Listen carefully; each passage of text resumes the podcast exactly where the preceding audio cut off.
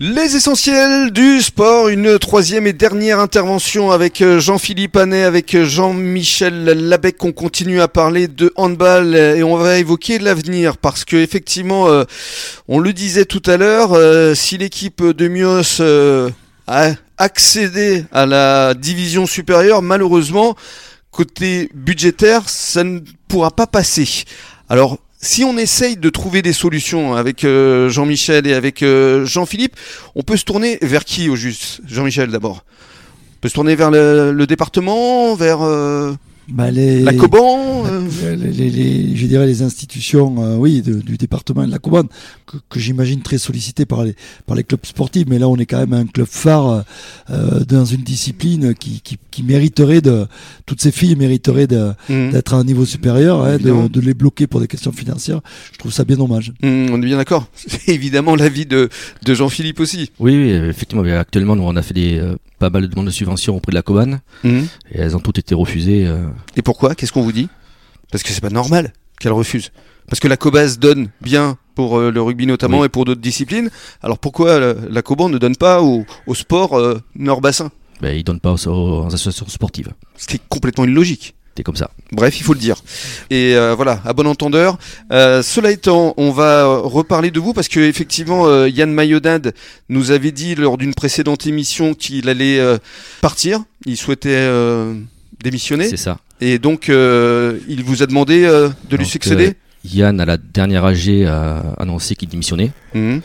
Et donc, il m'a demandé de constituer une équipe pour pouvoir reprendre le club. Pour lui succéder. pour lui succéder. Vous avez répondu Oui, oui, j'ai réfléchi à un moment donné. Par l'affirmative Voilà, puis euh, j'ai dit que voilà, je, je ferai en sorte que continue dans sa ligne. Vous allez donc reprendre les rênes d'un club qui a une véritable histoire. Euh, les épaules, euh, ça, doit être lourd quand même, non? C'est assez lourd, Parce que justement, avec toutes les problématiques qu'on vient d'évoquer, c'est pas évident. Vous le faites pour qui? Pourquoi Pour votre fille? Pour, Je le fais pour ma fille et puis pour le club. Pour le challenge aussi Parce qu'il faut pas laisser tomber ce club. Non, hein non, faut pas laisser tomber. Ouais. Ce club, il a une âme et Ouais, et puis il y a 400 gamins, quoi. 400 gamins, c'est pas, c'est pas un petit chiffre. Hein. En tout cas, bravo parce que c'est, euh, c'est comment dirais-je, c'est courageux déjà, euh, mais on va vous aider. Comptez sur nous pour médiatiser les choses parce que il faut que les instances se bougent. Et moi, je reviens aussi au département. Euh, le conseil euh, départemental pourrait vous donner un petit peu plus parce que vous faites tout ce qu'il faut, quoi.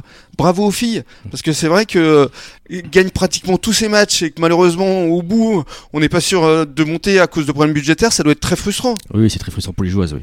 Et les jeunes, parce que c'est un club de jeunes également. C'est ça pour les, U euh, 11, 13, 15, 18 qui seront la relève de demain. Il faut pas qu'ils partent ailleurs parce que c'est ça la grosse problématique. Aujourd'hui, on a les petites jumelles qui sont en moins de 20 euh, en équipe nationale mhm. et ben, on est obligé de quitter le club pour euh, pour continuer à plus haut niveau. À plus haut niveau. Mhm. C'est là où c'est euh, dramatique. on va revenir quand même aux jeunes parce qu'il y a un gros tournoi qui existe chaque année, qui réunit des clubs euh, d'Europe. D'Europe, oui. Il s'agit du Mios Toros Cup. De la Toros Cup, oui. Ouais. Qui se déroulera pour le week-end de l'Ascension. Week-end de l'Ascension, vous attendez combien de clubs là? Alors, ce jour, on a trois clubs euh, européens. Mhm, lesquels euh, Une équipe espagnole, une équipe italienne et une équipe des Pays-Bas. Waouh, ça, ça c'est une grande fierté aussi hein, pour euh, tous ces jeunes. C'est surtout pour les, les, enfin, nos jeunes, les, nos moins de 15, elles, sont, elles attendent ce, cet événement euh, avec impatience. Avec impatience, ouais. ouais. Parce que c'est réservé et exclusivement au U15. Au U15, oui. Donc pour votre fille, ce sera quand euh, l'année prochaine Ça sera l'année prochaine. bon, en tout cas.